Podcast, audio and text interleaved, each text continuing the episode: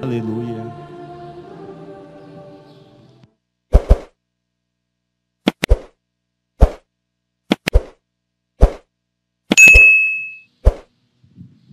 O Senhor esteja convosco. Proclamação do Evangelho de Jesus Cristo, segundo Mateus. Naquele tempo, alguns fariseus aproximaram-se de Jesus e perguntaram para o tentar: É permitido ao homem despedir sua esposa por qualquer motivo? Jesus respondeu: Nunca lestes que o Criador, desde o início, os fez homem e mulher? E disse: Por isso o homem deixará seu pai e sua mãe, e se unirá à sua mulher, e os dois serão a só carne? De modo que já não são dois, mas uma só carne. Portanto, o que Deus uniu, o homem não separe. Os fariseus perguntaram: Então, como é que Moisés mandou dar certidão de divórcio e despedir a mulher? Jesus respondeu: Moisés permitiu despedir a mulher por causa da dureza do vosso coração, mas não foi assim desde o início. Por isso eu vos digo: quem despedir a sua mulher, a não ser em caso de união ilegítima, e se casar com outra, comete adultério. Os discípulos disseram a Jesus: Se a situação do homem com a mulher é assim, não vale a pena casar-se. Jesus respondeu: Nem todos são capazes de entender isso, a não ser aqueles a quem é concedido. Com efeito, existem homens incapazes para o casamento, porque nasceram assim. Outros, porque os homens assim o fizeram. Outros ainda se fizeram incapazes disso por causa do reino dos céus. Quem puder entender, entenda. Palavra da salvação.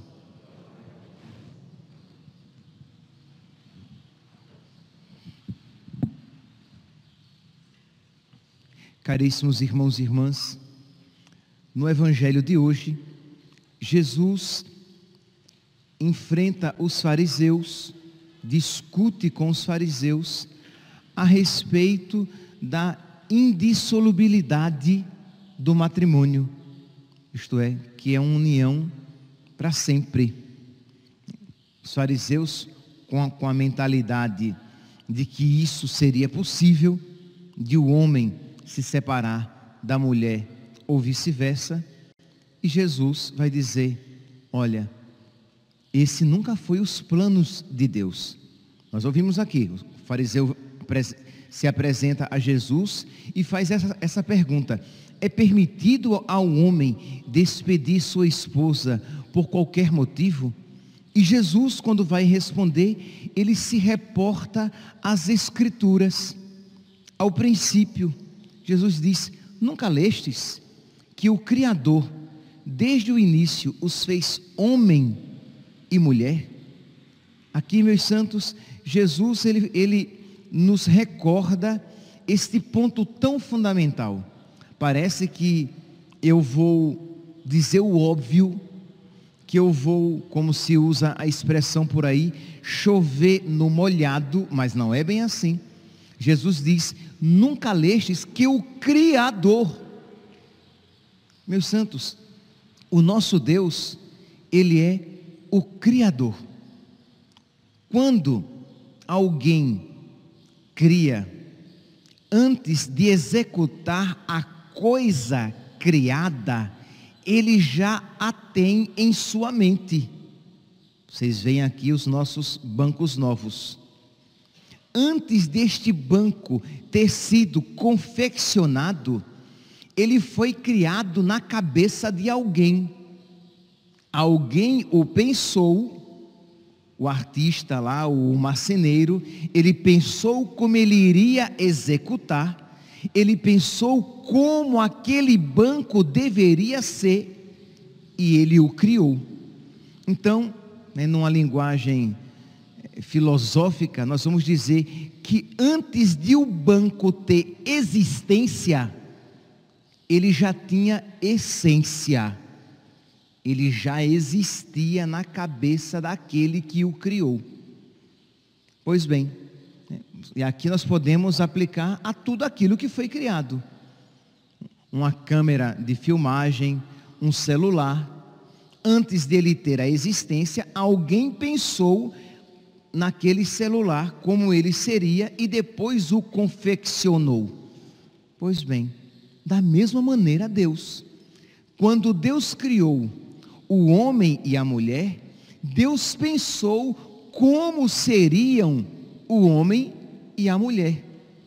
De modo que esse pensamento, eu faço da minha vida o que eu quero, eu, eu crio famílias, novas famílias, novas maneiras de ser família, meu corpo, minhas regras.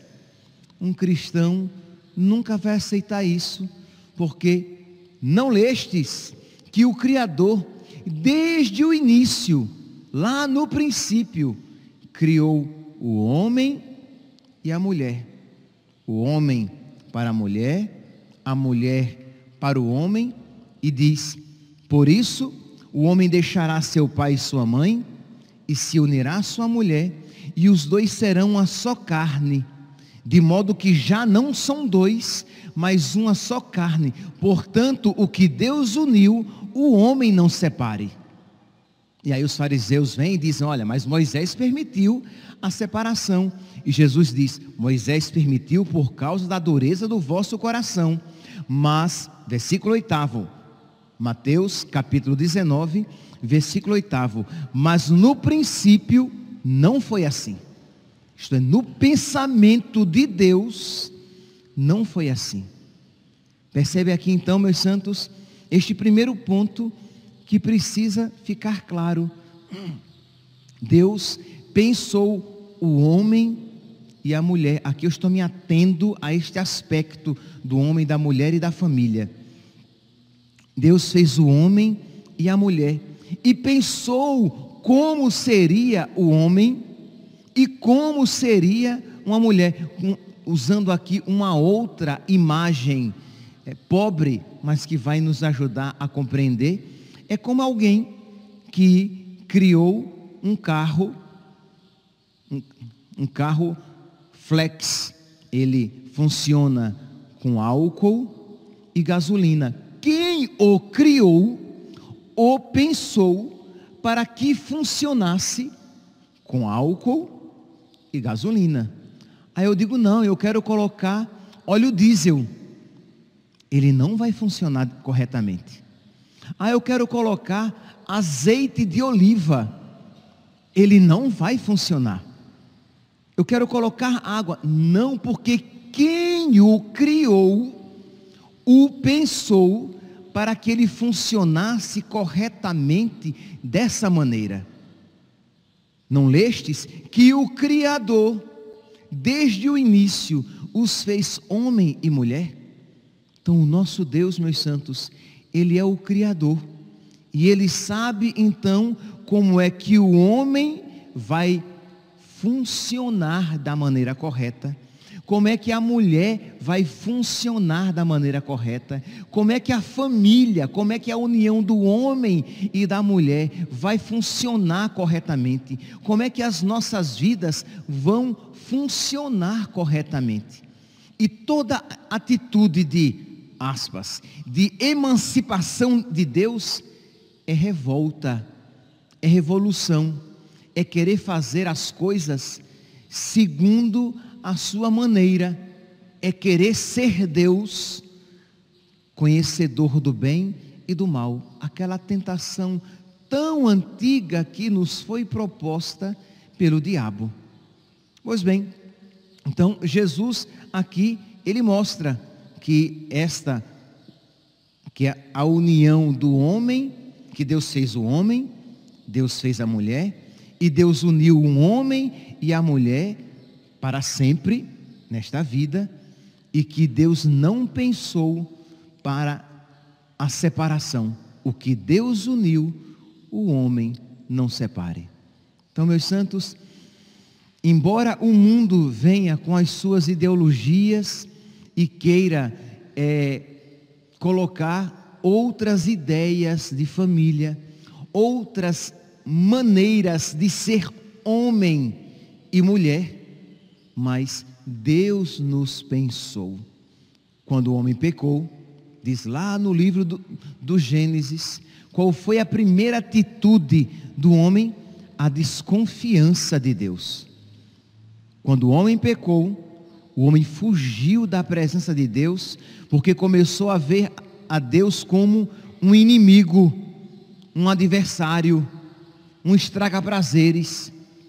De modo que quando Deus, diz a imagem, né, quando Deus entrou no jardim, eles se esconderam com medo de Deus.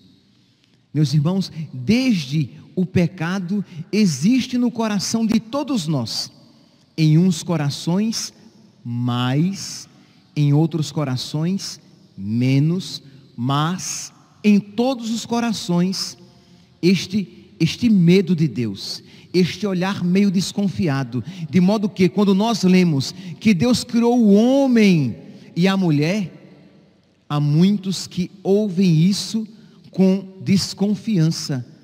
Mas por que não a mulher pode ser homem e o homem pode ser mulher? Quando nós lemos aqui que Deus criou o homem para a mulher e a mulher para o homem, o ser humano marcado pelo pecado e desconfiado de, de Deus, que olha para Deus sempre com desconfiança, como aquele que é inimigo, que desmancha os prazeres, que faz coisas desagradáveis, que quer fazer as coisas segundo o seu arbítrio. Diz, mas por que não o homem para o homem e a mulher para a mulher? Porque o problema agora não é apenas, vocês veem, né, que, como diz a Sagrada Escritura, um abismo atrai outro abismo. Um pecado atrai um outro pecado. Hoje em dia, diante deste evangelho, há 50 anos, talvez nem há tantos anos assim, talvez há 30 anos, quando nós ouvíamos este evangelho, a desconfiança de Deus é: mas por que é que Deus não permitiu o divórcio? Por que é que Jesus Cristo é tão radical com relação ao divórcio, que é que tem se separar? Hoje em dia, não é apenas isso. Por que é que Deus fez o homem para a mulher e a mulher para o homem? Por que não a mulher para a mulher? Por que não o homem para o homem também? Por que essa intransigência? Percebe que as coisas vão ganhando proporção no mal, vão piorando. Não apenas hoje o mundo moderno ouve esta palavra com relutância a respeito do divórcio. Porque percebem, né? Não é uma invenção da Igreja Católica. O divórcio, quando as pessoas dizem, ah, mas eu acho que a igreja deveria aprovar o divórcio. A igreja não tem autoridade para aprovar o divórcio, porque é, é um ensinamento de nosso Senhor. E que ele remonta desde as origens. No princípio não foi assim. Mas hoje o homem, o homem moderno, quando ouve esta palavra, ele a aplica até o que? A outras situações, a outros modelos de família e que Deus não permite porque ele é mau. Mesmo que não se diga isso, o que, o que está presente no coração essa realidade. Deus não permite o divórcio porque Deus é mau. Deus não permite que o homem seja para o homem e a mulher seja para a mulher, porque Deus é mau. Deus não permite que nós criemos as nossas crianças segundo esta mentalidade, isto é, que elas podem ser o que elas quiserem. É tão bonito, né? Parece até. Você pode ser o que você quiser. Tudo o que você quiser ser, você pode ser. Vocês veem isso até agora nos desenhos animados, nos filmes para criança, esses chavões. Você pode ser o que você quiser. Calma, gente, vamos cair na real. Nós não podemos ser o que nós quisermos. E se eu quiser ser um pássaro, não serei. Nós não podemos, nós temos uma estrutura que nos limita não apenas no espaço e no tempo, mas no ser. Eu não posso ser o que eu quiser. Eu não posso ser Deus, foi o que o diabo disse. Sereis como deuses. Mas nós não podemos ser Deus. Né? Nós seremos participantes da natureza de Deus por graça de Deus. Sim, isso é uma coisa. Outra coisa é o querer ser Deus contra Deus, independentemente de Deus.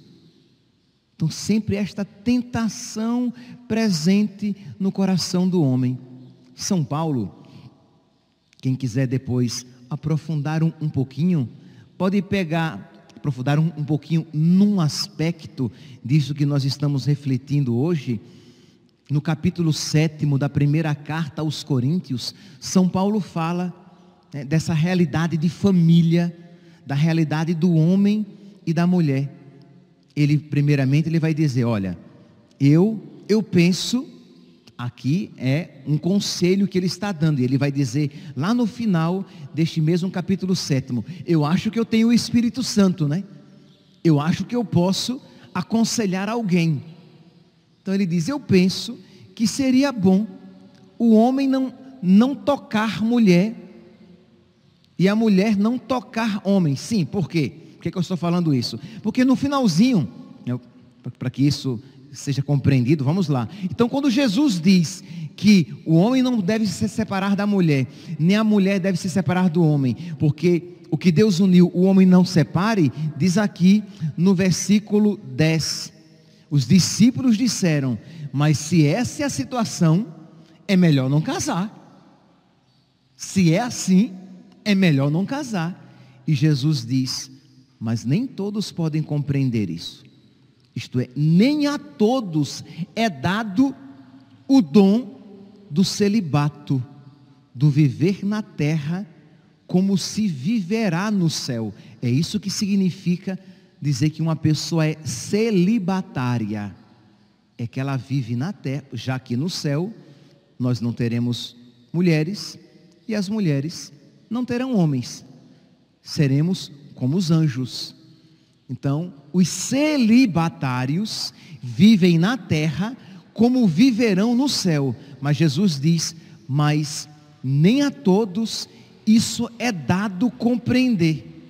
E aí ele vai dizer, ele usa a palavra eunucos. Aqui a tradução colocou homens incapazes para o, casamento.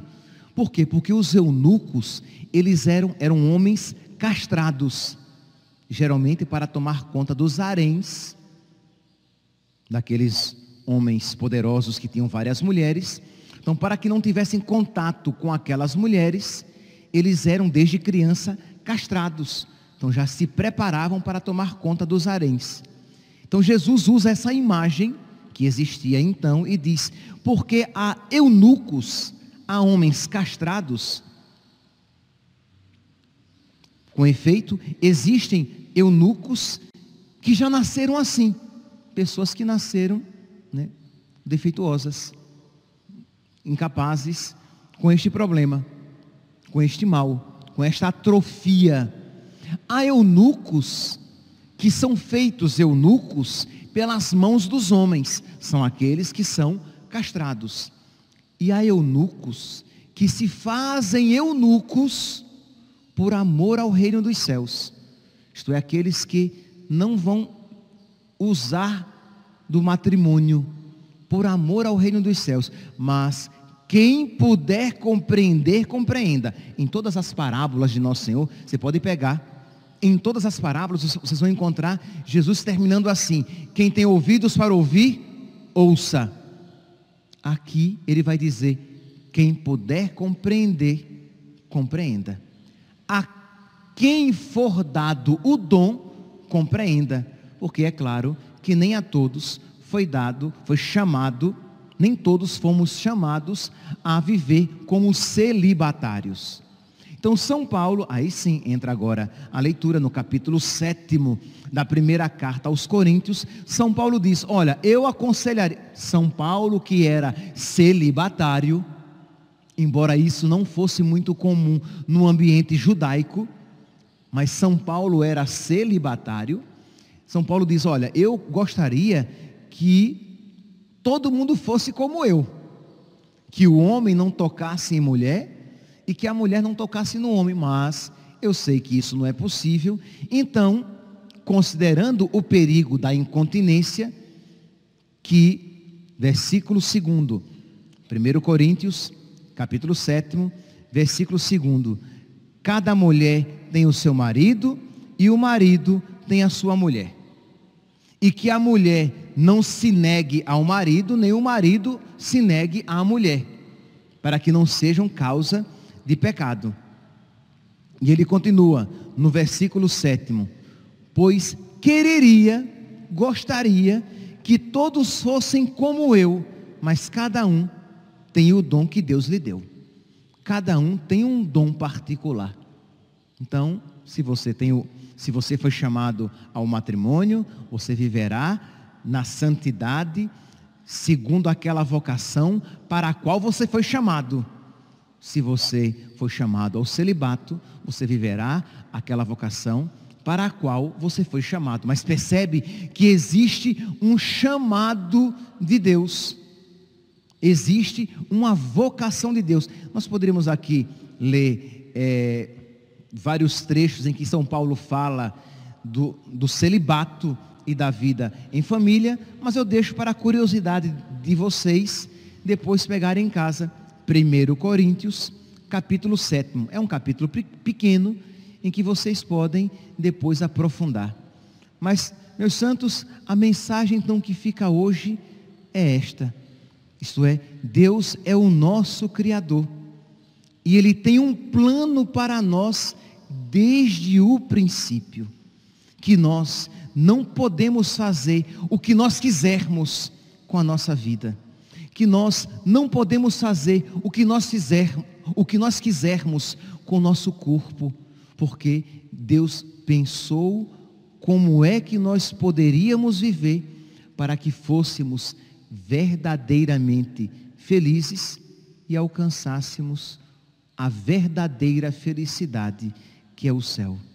Pensamos então nesta Santa Missa, que Deus coloque no, no nosso coração paz, que Deus coloque no nosso coração aceitação, que nós ame, que nós não apenas aceitemos a vontade de Deus, mas que nós amemos a vontade de Deus.